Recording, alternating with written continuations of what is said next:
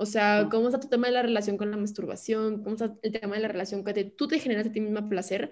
Y a partir de que entendamos que el placer sí es compartido, pero yo soy responsable de mi propio placer, no vamos a poder como llegar como encuentros eróticos compartidos chingones, porque si no, solamente voy a estar basándome en la otra persona y no en mí.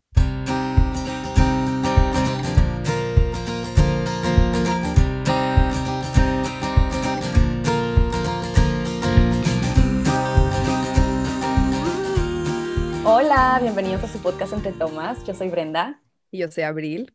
Y hoy vamos a hablar un tema que es bastante tabú, sobre todo en México, y tiene que ver con cómo se maneja nuestra cultura, con cómo nos educan, em, con la interpretación que le damos a ciertos elementos de la religión en Latinoamérica. Generalmente hablar de la sexualidad en nuestra sociedad es castigado, es un tema como que prohibido, es un tema que genera culpa, como si estuviéramos hablando de o haciendo algo malo. Por eso queremos abrir este tema, porque creemos que es muy importante educar a las futuras generaciones y a nosotros mismos también para tener una vida sexual sana y plena, para construir mejores relaciones, empezando con nosotros mismos y con los demás también, por el bien de nuestra salud mental y para disfrutar plenamente de este hermoso elemento de la vida. Y bueno, para platicar de este tema, trajimos a una maestra en psicología clínica con especialidad en psicología de la salud por la UDLAP. Es educadora de la sexualidad y sexóloga clínica en formación por el IMESEX. Es tallerista y creadora de contenido en redes sociales sobre amor propio, sexualidad, feminismo y placer. Ella es de Monterrey y actualmente vive en León, Guanajuato. Les presentamos a Camila Lavalle. Hola Camila, ¿cómo estás? Bienvenida. Hola. Muy bien, ustedes.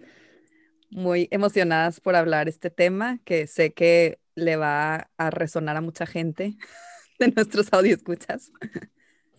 No, gracias por invitarme y qué padre que tengan este espacio para hablar del tema de sexualidad, porque pues sí, como, como dijo Brenda al principio, es un tema que se habla con culpa, entonces, qué chido.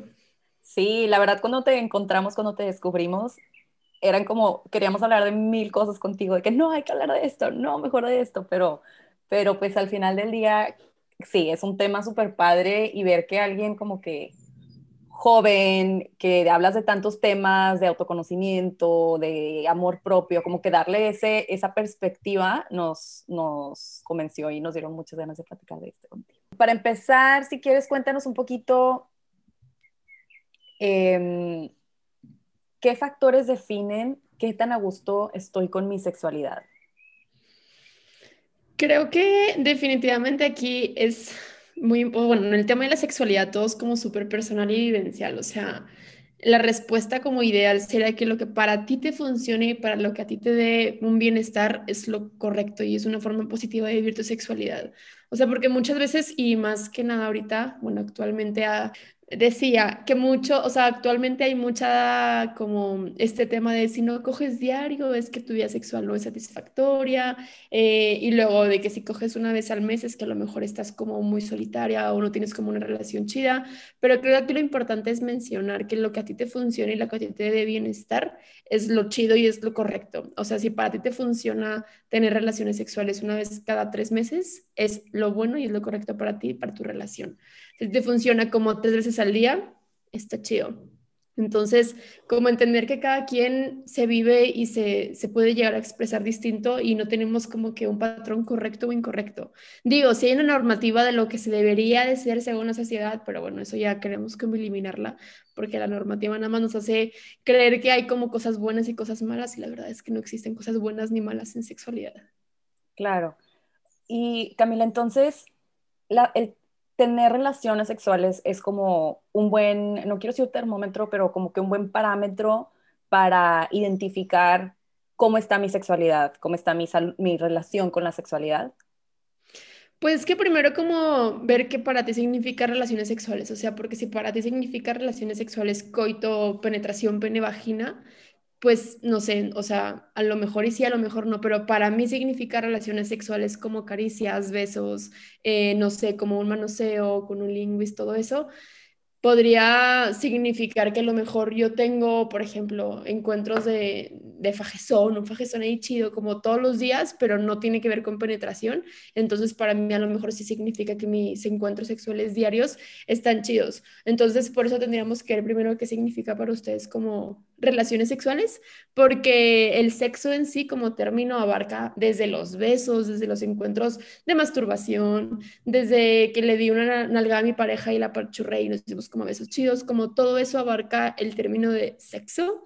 Entonces, si nos basamos en que sexo es solamente penetración pene-vagina y podemos decir que no sé, tenemos una penetración pene-vagina, y digo, estamos hablando de relaciones heterosexuales, hay relaciones homosexuales o de otros tipos, si nos basamos en que en sexo es coito, o sea, tal cual penetración pene-vagina, digo, no hay como un estándar de, de que, güey, no sé, tres veces al mes está chido. Digo, como les dije, como cada quien está viendo por a ellos que les funciona o a ellas.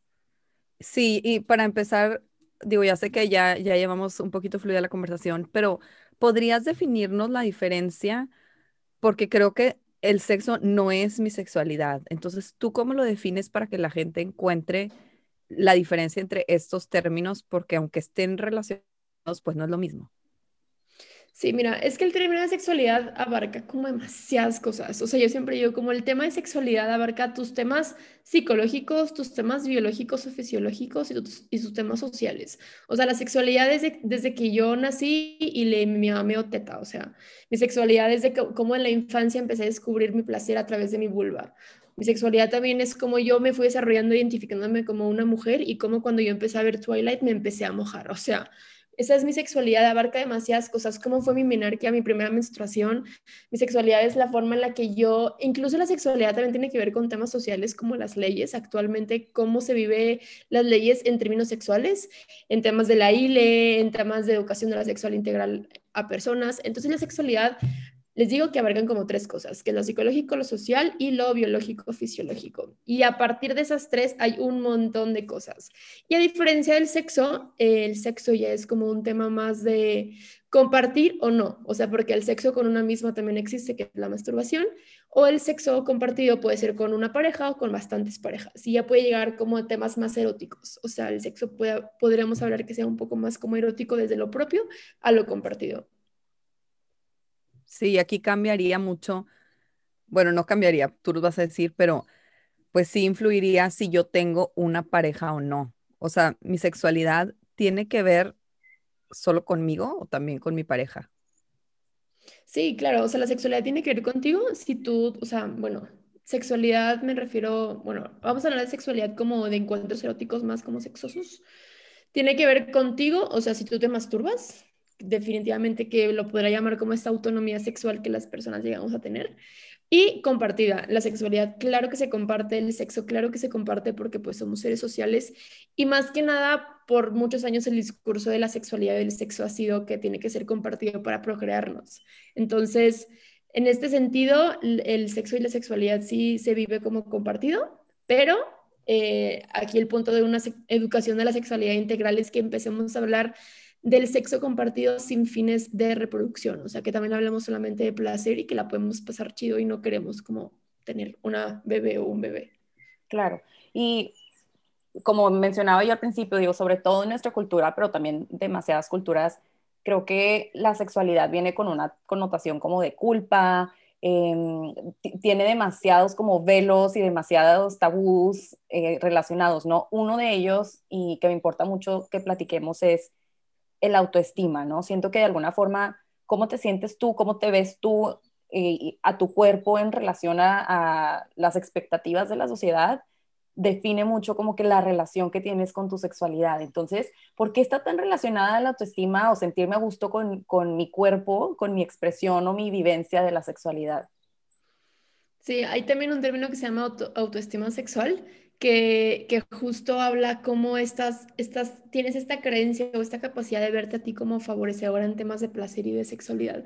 O sea, la autoestima sexual más que nada se basa como yo sé que soy capaz de darme a mí misma placer y de sentirme sexy, de sentirme sensual y sentirme erótica, y también soy capaz en poder darle a otras personas eh, este placer que ellos están buscando o ellas están buscando. Em, Y la forma en la que yo me relaciono, bueno, las personas se pueden llegar a relacionar con su cuerpo y está favorece de una forma positiva a tus encuentros sexuales, es por justo este bienestar contigo misma. O sea, si tú te sientes bien cuando estás como en pijamas y cuando te sientes bien cuando te maquillas o cuando te sientes bien cuando estás, no sé, caminando o haciendo ciertas cosas, te vas a sentir bien cuando estás en un encuentro vulnerable con otra persona, porque la sexualidad te llega a vulnerar bastante. O sea, los encuentros sexuales, no sé, si yo, por ejemplo, a mí me pasaba que yo estaba arriba, por ejemplo, de mi pareja y yo tenía una muy mala, mala relación con mis lonjas y cómo se generaba mi panza y se apachurraba yo voy a estar constantemente en el encuentro sexual pensando que a lo mejor mi pareja está viendo, yo no me estoy sintiendo cómoda con mis lonjas o a lo mejor me está dando asco me voy a empezar a generar un chorro de ideas mentales y que no me va a dejar sentir y fluir mis, mis encuentros eróticos sexuales como muy chidos. Entonces, la clave, la neta, es que en un encuentro sexual es como casi casi que te cortes la cabeza, no pienses, sino solamente sientes.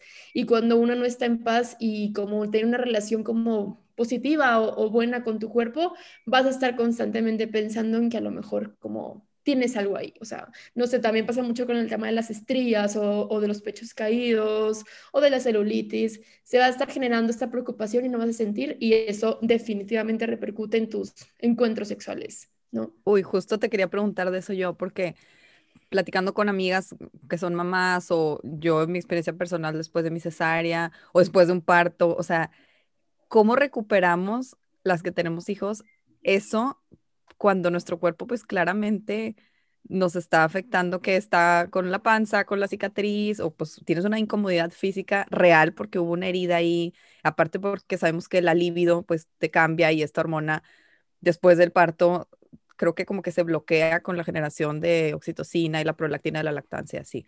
Entonces es bien difícil volver a tener una vida sexual activa después de un bebé. O sea, ¿cómo lo recupero? Tú dime. Sí. Toma nota. Digo, oigan, no, no crean, ¿verdad? Mi hijo ya va a casi tener un año. O sea, yo, yo, ya estoy del otro lado. Pero las que están muy recientes con su posparto, ¿no? Sí, creo que es como muy, no sé, como muy importante también decir que está bien no sentir este deseo sexual, o sea, está bien también estar en el tema de, de la lactancia y no sentir este deseo porque justo lo que comentabas, que en la lactancia y en el posparto la, la, testosterona y el estrógeno como disminuyen y la prolactina lo inhiben. Entonces, o sea, fisiológicamente y como naturalmente hablando, esto lo hace el cuerpo para que la mamá o, la, la, que está teniendo el rol de madre tenga 100% atención en el bebé y no esté pensando como en otras cosas. En procrear. Sí, literal. O sea, entonces también eso sucede en todos los, en todos los mammals, ¿cómo se llama? Mamíferos mamíferos, menos en los canguros. Entonces está súper interesante cómo, o sea, sí podemos como meternos en temas de deseo, pero, o sea, fisiológicamente no nos sentimos como con este deseo, no nos sentimos con estas ganas porque, pues anatómicamente no estamos como con esta hormona así alterada. Eh, y también lo que te podría yo decir es que también estamos basando justo este deseo sexual en querer que nos penetren. Digo, si tenemos, ay, perdón, si tenemos como esta relación con una persona con pene, siempre y el, y el, no sé, los encuentros sexuales son súper falocentristas y coitocentristas, basamos solamente en la satisfacción sexual en que nos penetran o no. Entonces, como reivindicar y replantearnos qué significa justo tener como el deseo sexual. O sea, a lo mejor el deseo sexual es solamente quiero un masaje erótico o no, un masaje y que a lo mejor me llegue como a mojar, etc. Entonces, como replantearnos distintas formas de, pues sí, de relacionarnos con las parejas. O sea, y también entender que sí es común que en, después, de, después de parir y la lactancia nos sentamos estos y hacernos caso y entender que nuestro cuerpo cambia constantemente y como darnos, o sea, tener otra visión distinta de la forma en la que nosotras nos relacionamos con nuestro cuerpo, porque si queremos el cuerpo que teníamos cuando tenemos 15 años, pues siempre vamos a ser infelices. O sea, de que me acabo de tatuar esto, pero me acabo de tatuar una frase que dice como todo cambia y es justo entender que siempre voy a estar en constante cambio y si yo no me veo desde un amor y desde la compasión, voy a ser como muy infeliz toda mi vida y como entender, digo, yo no soy madre y, no podría hablar desde esa perspectiva, pero entender que acabo de crear como algo muy cabrón, que es como que salga un niño de mi vagina, o sea, o de, o de mi panza, o como está muy cabrón el tema, como desde esta, esta, esta visión un poco más como espiritual. Creo que desde ahí podemos como reivindicar la forma en la que nos relacionamos con la sexualidad y el deseo sexual. Y también como incitar, porque muchas veces, por ejemplo, yo, yo tengo una amiga que acaba de ser mamá y me dice como, güey, o sea, yo no quiero, pero mi pareja sí quiere y le digo como, pues, güey, mastúrbate, o sea, pues te ayudo, no sé, meto unas manitas, de que meto un lengüetazo, lo que tú quieras, pero te ayudo, o sea, y también es muy importante hablar de la autonomía sexual cuando somos parejas, porque si yo no le invito a mi pareja que se masturbe, porque la creencia de la masturbación en pareja es que si yo me masturbo y tengo una pareja es porque no me satisface mi pareja, hay que eliminarla, o sea, también hay que eliminar este tema de la masturbación en parejas y, e invitarle a que se masturbe está chido, digo, de todos modos se sacia sexualmente, como lo quieran llamar o ver, y no, no tiene nada de malo, ¿no? Entonces también la masturbación en pareja es como algo muy chido que también deberíamos como fomentar más. Sí, qué importante esto que mencionas. De hecho, lo platicamos en un episodio de cómo cambia la vida mm, sexual y la vida de pareja cuando, digo, no era nada más sexual, pero cómo cambia la vida de pareja cuando tienes hijos. Y me acuerdo como que lo platicamos y me, me dije, sí, cierto, porque pues la educación, o sea, para la educación convencional del mexicano promedio es sexualidad significa sexo con tu pareja, como tú dices, penetración, nada más, coito y ya, ¿no? Y entonces como que abrir este, este panorama y, y, entender que hay muchas actividades, que hay muchas formas de generar esa intimidad y que te pueda causar ese placer y esa como, no sé, pues todos los sentimientos de placer que vienen acompañados y no nada más es coger, ¿no? O sea, todo, de hecho en ese, en ese episodio platicábamos, este, pues no sé, bañate con tu pareja, eh, estén desnudos juntos, o sea, empezar a hacer otras actividades sí es bien importante, pero siento que no nos educaron así. Entonces, ¿cómo puedo yo como adulta empezar a reconectar, empezar a aprender, empezar a educarme de estos temas ya a, mis 30? Sí, porque aparte, como dices, o sea, es tener la idea de que la sexualidad no es solo penetración, porque igual y si estás bañándote con tu pareja o no sé, de que acariciándose o abrazos o besos y tú piensas que solo el sexo es, entonces dices, no, no estoy teniendo una vida sexual sana, activa, mi sexualidad está apagada, pero tal vez sí la estás teniendo, pero tu concepción de sexualidad es errónea. Creo que es replantearte todo lo aprendido, porque justo como mencionabas, Brenda, o sea, nos educan justo en, en procrear o en el orgasmocentrismo, o sea, de, de, todos modos, si tienes como encuentros sexuales y no tienes orgasmos, fueron unos encuentros sexuales inválidos. Entonces es como replantearnos todo lo aprendido en temas de encuentros eróticos y sexuales y cuestionarnos el coitocentrismo muy cañón, o sea, porque la neta de los estudios indican que por penetración muchísimas mujeres no generan orgasmos. Uh -huh. Entonces, ¿desde dónde están, de no, desde dónde estamos basando nuestro placer como personas con vulva solamente con la penetración? Desde lo que se nos han dicho. Entonces, ¿cómo cuestionarnos y conocernos eh, a cada quien nos funciona? Si yo conozco y si yo sé que a mí me funciona más tocarme nada más el clítoris por fuera y que me froten no sé qué y que me pongan lubricante y que me pongan un juguete y a mí me la paso a toda madre, ¿para qué quiero una penetración? Ok, lo puedo hacer por mi pareja, lo que tú quieras, pero no sé, también como experimentar con parejas como con distintas formas, o sea, distintas cosas, hay juguetes, puede ser como, incluso como sexo anal, pueden ser un chingo de cosas que abre más posibilidades de existir que solamente sea el coitocentrismo y falocentrismo. Y también es importante educar y reeducar a los hombres o personas con pene, porque si yo como morra digo, güey, no, coitocentrismo es la chingada, de que no, pero tengo una pareja con pene y él está basando todo su placer en el pene, pues de nada me sirve. Entonces, también como sensibilizar y educar en estos temas y replantear para mí qué significan los encuentros eróticos sexuales. O sea, a mí qué me favorece en un encuentro sexual, a mí me favorece, no sé, tener música, estar desnudos y, y nada más como vernos. O sea, hay varias prácticas que solamente están desnudos y verse y analizarse y, y ahí es un encuentro enormemente erótico y no tiene nada que ver con penetración sí. y placer. Ajá. Más íntimo ahí, que la penetración. Oye, ahí te viendo autoestima máxima. si tienes problemas de que con luz apagada y todo, ese sería mucho más erótico que cualquier cosa para Claro, y aparte me encanta esto que dices porque como que quitarnos esas ideas creo que tiene mucho que ver también con el material que consumimos. Ni siquiera voy a hablar todavía de pornografía, en, en las media PG-13, o sea, en las películas, bueno, no PG-13 a lo mejor, no sé, pero todas las películas, todas las series, todo lo que vemos con escenas sexuales, siempre es penetración y ves tipo la mujer en placer, entonces crecemos con él, porque nadie nos dice, nadie nos funciona, nadie nos dice cómo funciona, ¿no? Entonces crecemos con esta idea de que la penetración causa placer a la mujer. Y me encanta que platiques esto porque digo, sí, sí, Loki, you, hija, eres una de las únicas. Porque Pero tú sabes el porcentaje, Camila. ¿De qué? De cuántas, porque yo lo había escuchado, pero la verdad no me acuerdo. Brenda tendrá que agregarlo. Sí. Pero de, de la, del porcentaje de mujeres que siente placer por penetración. O sea, que puede llegar a un orgasmo con, con penetración. versus a las que solo es por el clítoris o así.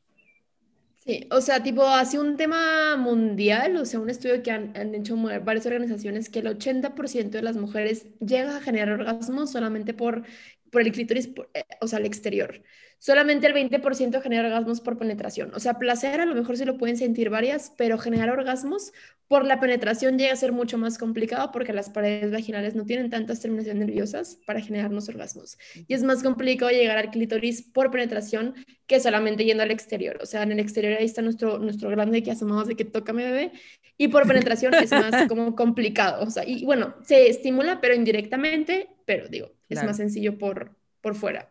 Cada vez hay más estudios sobre los orgasmos y el placer sexual de la mujer, pero un estudio importante del American College of Obstetricians and Gynecologists en Florida sobre los orgasmos de la mujer en relación a la anatomía del clítoris en el 2016 dice que entre el 70 y 90% de las mujeres no pueden alcanzar el orgasmo solo con la penetración. De aquellas que afirman que pueden tener orgasmos puramente vaginales, el 90% dice que tiene que estar sentada sobre el pene u objeto de penetración para lograrlo. Esta es información que cura. Y qué bueno que Brenda dice eso de, lo que hemos consumido en películas y así. O sea, siempre es esta escena de, de la mujer gimiendo y, ah, wow, y ya sabes, y el hombre. O sea, siento que eso nos dio una idea desde que empezamos a ver escenas un poco más R-rated de qué era y tal vez al momento de tener tu primer encuentro sexual, llámese el que fuera, cambia tu, perspectiva o tal vez cambian tus expectativas. Y me gustaría que platicaras un poco de esto porque eh, estaba yo escuchando un estudio así que decía como que ahora hay mucho más, o sea, los niños desde mucho más chiquitos ven pornografía y esto afecta en que ellos tienen unas ideas erróneas de lo que es la, un encuentro sexual, entonces les está afectando mucho en su sexualidad. Sí, totalmente. Mira, como dice la raza, el porno es, el, es la educación sexual de México, porque eh, bueno, es lo que tenemos más alcance y ahorita con el internet es como, güey, pues morra coge vato y no sale. Y lo que genera es justamente una idea que es ciencia ficción, el porno convencional que vemos es pura ciencia ficción, o sea, es, absurdo lo que, lo que se ve y genera estas expectativas y esta idea de deber ser en encuentros sexuales. Entonces, si yo estoy viendo en el porno o incluso en películas peer 13, esa chingadera, si estoy viendo que tiene la persona que solamente con acercarse ya puede generar una penetración. No estamos hablando ni siquiera de la lubricación, estamos hablando ni siquiera que a lo mejor le doler a la morra. O sea, es como, mm, se mete unos besitos, unas madres y aparte un pene el tamaño del mundo, unas mujeres de que es súper, no sé, como estándares de belleza muy cañones eh, y tienen orgasmos en dos minutos. Entonces, nosotros vamos encuentros sexuales creyendo que esa es una realidad y efectivamente no es una realidad, que si me pongo el condón, que si empiezo a toser, que si tengo que tomar agua, que si la verdad es que necesito un poco más de besos para que se moje el pedo, como no se habla de todo eso, entonces una entra a encuentros sexuales y los niños o los adolescentes entran a estas cosas y dicen, güey, no, de que no, algo está mal en mí, de que por qué no me mojo, por qué me tardo tantos, tantos minutos yo, este, persona como a mujer, como ingeniero un orgasmo, ¿qué, qué me está pasando? Y genera malestar, al fin y al cabo, y genera un malestar que se repercute en, encuentros sexuales e incluso muchos hombres con esta forma de performance creen que su pene no es lo suficientemente grande y no es lo suficientemente largo ni grueso, entonces también llega a generar disfunción eréctil, o sea, que se les, que se les baje. Y pues eso también agüita mucho a la pareja y a las parejas porque luego la morra piensa que es por su culpa, que porque no le excita y se genera todo un círculo vicioso horriblemente. Entonces, creo que lo importante sí es como, digo, la industria del porno siempre va a existir porque si, si queremos eliminar el porno, tenemos que eliminar a los hombres y la verdad es que no va a pasar eso muy pronto. Entonces, lo importante aquí es reivindicar también y agarrarte y reapropiarnos de esta industria y hacerlo nuestra y por eso existe ya muchas alternativas como pues porno feminista, porno ético, que la verdad es que eh, no se plantea como todas unas realidades distintas y diferentes a las convencionales. Y eso puede llegar a ser educación sexual si se ve desde una forma de educación sexual, eh, desde el placer no desde como la prevención de las ITS, del embarazo no deseado, etc. Entonces, es eso, bendito porno ético y maldito porno convencional. Sí, de hecho qué bueno que lo mencionas porque lo voy a agregar en el glosario porque no me acuerdo cómo se llama la chava, pero escuché un podcast de una productora de porno que se está haciendo súper famosa porque hace por, eh, free trade porn, hace cuenta. Entonces tiene como, obviamente es súper feminista y tiene como su visión eh, y su estrategia de, su modelo de negocio es hacer pornografía con gente 100% real, natural, em, les paga bien, eh, obviamente todos mayores de edad, o sea, es como una cadena súper libre de lo más posible de todos los elementos dañinos que vienen con la pornografía. Erika Lust es una directora de cine para adultos, guionista y productora independiente. Es pionera en el movimiento de la pornografía feminista. Ha ganado varios premios en los Feminist Porn Awards y sus películas se caracterizan por una selección muy cuidada de actores y estándares de producción inusuales en el mundo de cine para adultos. Ella considera que el cine pornográfico puede ser un instrumento educativo, además de placentero, y que puede ayudar a conocer mejor la sexualidad, vivir más libres y explorar los deseos de manera más natural. Su misión es cambiar la percepción de género y los papeles sexuales estereotipados a través de su trabajo. Además, tiene una TED Talk que se llama It's Time for Porn to Change, y en el 2019 fue nombrada por BBC dentro de las top 100 mujeres más influyentes del año. Porque como tú dices, pues la pornografía ahí está y siempre va a estar. Y también satanizarla hasta cierto punto siento que es inútil porque pues ahí va a seguir y también puede ser como una herramienta para las parejas, ¿no? O sea, como los juguetes, como puede ser otra herramienta para meterle creatividad a la, a la relación. Pero entonces, como decimos, ahí está la pornografía y ahí va a seguir ¿cómo podemos hablarle a nuestros hijos o educar a nuestros hijos ya de que desde los seis años, porque ya...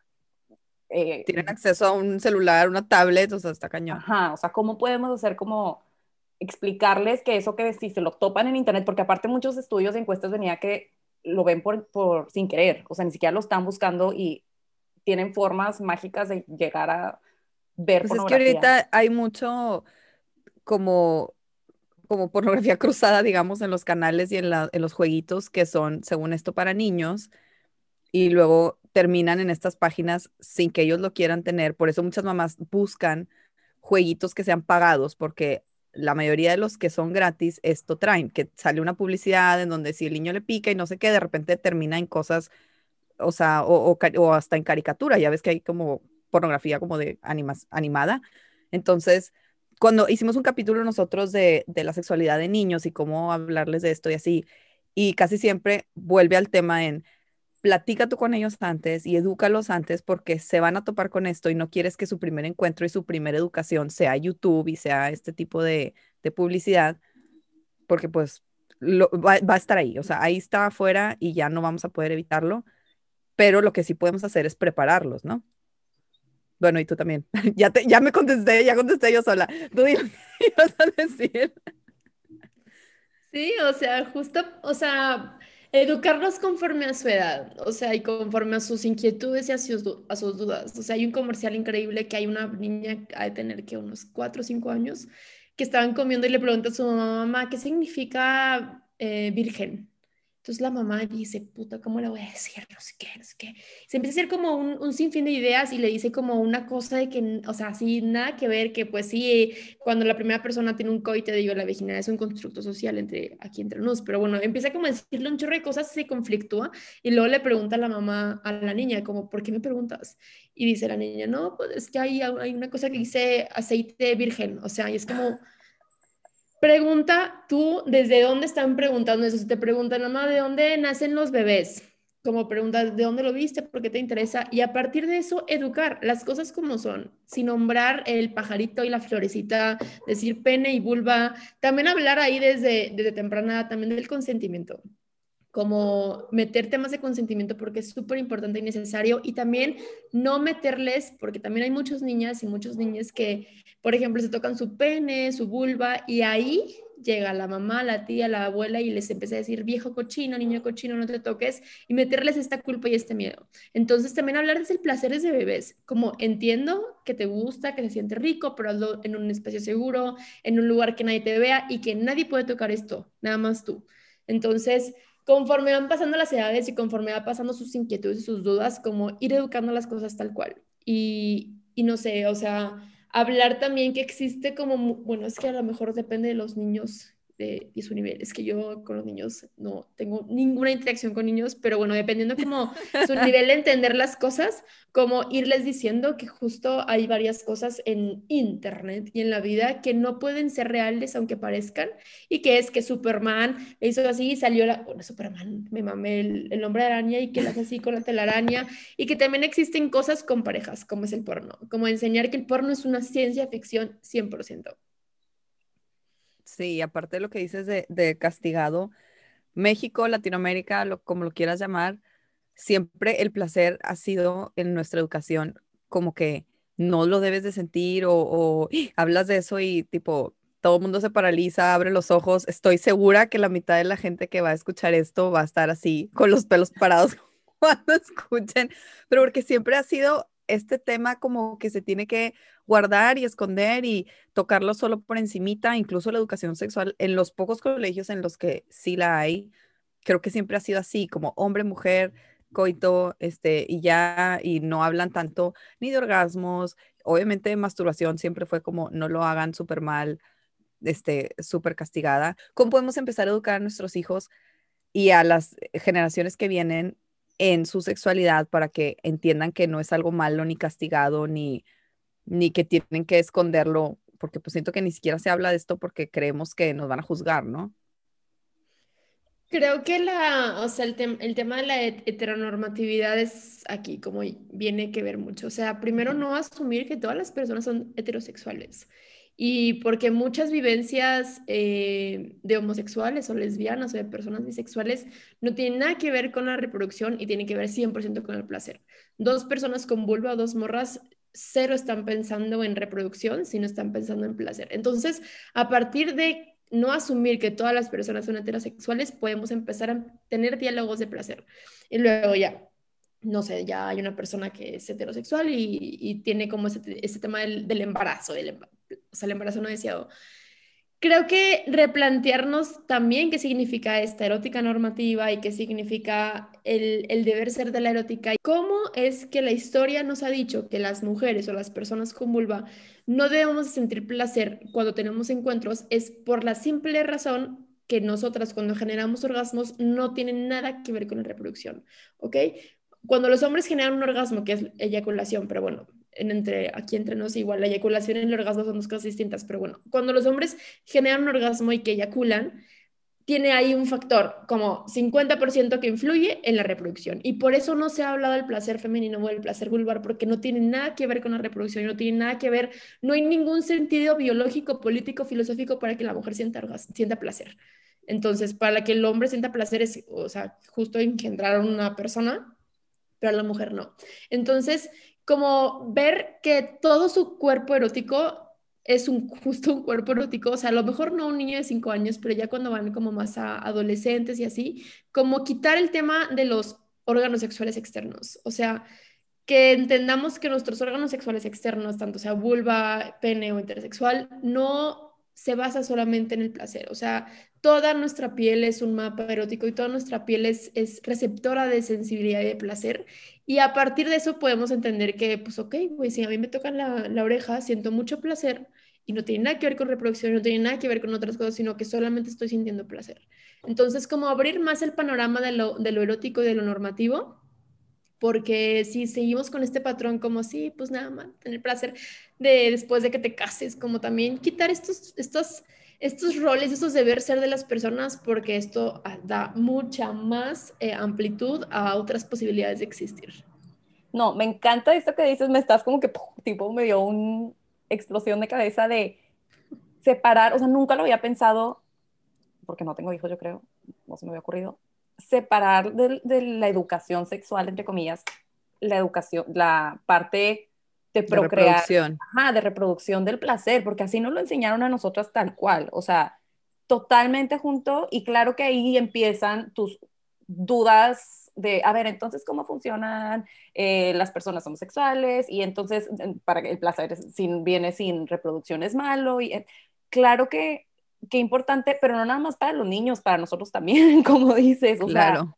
y de tu relación en pareja, porque digo, también tendremos que buscar las estadísticas pero en muchas pláticas con amigas, conocidas, siempre surge el de que eh, si el hombre tuvo un orgasmo y la mujer no, y la mujer siempre se deja como que, pues bueno, ya, o sea, con, con que acabamos bien, sí, y ya se acabó y qué bueno que descansó él, ¿verdad? Y pues es súper importante, si estás en una relación sexual en la que ambos quieren tener placer, pues que los dos cedan, o hasta que, ya sabes, de que los dos puedan sentirse satisfechos, aunque no sea un orgasmo, pero que los dos digan, bueno, yo estoy bien, no que solo el hombre tenga que eyacular, porque eso es lo importante en el orgasmo y ya la mujer se quede como que, bueno, ya, gracias, bye. Totalmente, o sea, hay mucho del placer en las mujeres y que tienen parejas de hombres se basa su placer solamente en su pareja como, güey, vamos a ver que todo bien, eyaculas, está chido, todo bien, bueno, ya vamos a dormirnos porque ya no quiero más. O sea, y también eso se debe mucho justo al patriarcado y ya yéndonos como más de, sistemas, pero también se debe mucho a que no podemos como morras llegar a explorarnos más allá de la, o sea, no podemos explorarnos la sexualidad sin que sea con una pareja. O sea, ¿cómo está tu tema de la relación con la masturbación? ¿Cómo está el tema de la relación que tú te generas a ti misma placer? Y a partir de que entendamos que el placer sí es compartido, pero yo soy responsable de mi propio placer, no vamos a poder como llegar como encuentros eróticos compartidos chingones, porque si no solamente voy a estar basándome en la otra persona y no en mí. Entonces, también abrir como diálogos, espacios de temas de la masturbación, porque yo sé que muchas morras todavía, y está bien, entiendo desde dónde viene este sistema asqueroso, no tenemos, bueno, no tienen, bueno, bueno, no, no existe esta como intriga en la masturbación porque les da pedo, les da problema, les da asco. Y eso también viene a raíz de que en encuentros con otras personas no nos exploramos y no priorizamos nuestros orgasmos y no priorizamos nuestro placer por estar con otra persona, pues porque no sabemos que existe una posibilidad más. Claro. claro y también esto viene desde lo que decíamos en un principio, pues, o sea, de, tu autoestima, de cómo estás contigo misma, de, de qué tanto quieres estar bien en, en, una relación o en tu propia sexualidad, porque pues, al igual como lo que decías de los hombres, o sea, a ellos les puede afectar desde que no tienen una erección o a la mujer desde que pues está insatisfecha y no está teniendo placer, pero pues ahí lo deja, o sea, no, no haces algo más por mejorarlo, ¿no? O sea, creo que tiene mucho que ver con tu autoestima y tu amor propio el que puedas llegar a, estar satisfecho con tu vida sexual. Claro, y si no, pues lo que decías, o sea, si no te conoces, si no sabes lo que a ti te da placer tú sola, en tu intimidad, ¿cómo, digo, yo sé que sí puedes llegar a tener placer con una pareja, pero obviamente es mucho más fácil. Es como aprender a bailar tú solo y luego aprender a bailar en pareja. O sea, obviamente es más fácil que tú ya sepas moverte, que tú sepas agarrar ritmo, para después hacerlo en pareja, a estar ahí toda torombola con el otro de que sin saber qué hacer. Entonces, como por ejemplo una mujer que ahorita, ok, ya tiene pareja, sea heterosexual o homosexual, lo que sea, pero que ha vivido bajo esta culpa, bajo este, toda esta tela de sociedad que nunca se ha explorado, que, que no sabe ni cómo empezar, ¿qué le dirías, Camila? ¿Qué, qué sería tu recomendación? ¿De qué? Métete al baño. Vayan a terapia. No, no se crean, no. Digo, sí, pueden ir a terapia. Este es mi teléfono. Yo no hay terapia todavía.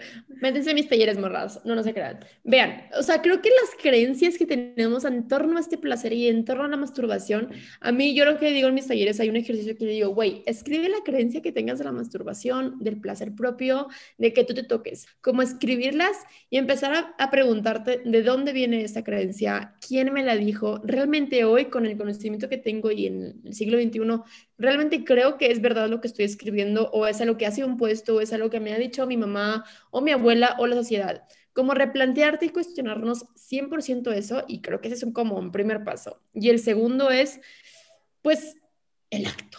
O sea, literalmente un momento contigo misma y hacerlo y al principio va a estar al chile muy incómodo porque vas a decir, güey, nunca lo he visto. Y es más, y yo les preguntaría, ¿cómo está su relación con la vulva? O sea, ¿realmente se ve en su vulva? O sea, si ustedes ponen un chingo de fotos de vulvas, ¿podrías reconocer la tuya? ¿Cómo, cómo te relacionas con tu vulva? Porque muchas morras igual dicen, como, no, güey, es que qué asco, nunca me la he visto, ni me la lavo, ni me la toco, porque neta, what the fuck, qué asco. Desde ahí también es un tema. O sea, porque nos han dicho que igual nuestra vulva es un, es una, es un es un lugar solamente sagrado que se comparte con alguien especial en el matrimonio y esta carencia se nos queda y se nos queda. Y si yo no tengo un contacto con mi vulva y ni siquiera sé su anatomía y ni siquiera sé dónde está mi clítoris, pues obviamente si yo me quiero masturbar me voy a estar tocando el meate urinario y no voy a sentir nada. Entonces... No, que claro, hay, mujeres que no saben ni que tenían tres hoyos, de que, ¿cómo? O sea, es diferente donde sale la pipí que donde voy a tener relaciones, de que sí, o sea ¿Cómo? ¿Cómo no sabes esta información? Sí, y aparte hay más hoyos, deja tú de dónde sale la eyaculación, de dónde lubricamos, o sea, hay un montón de información que no, que ha sido negada a, a morras porque... ¿Tú qué crees que solo tienes tres?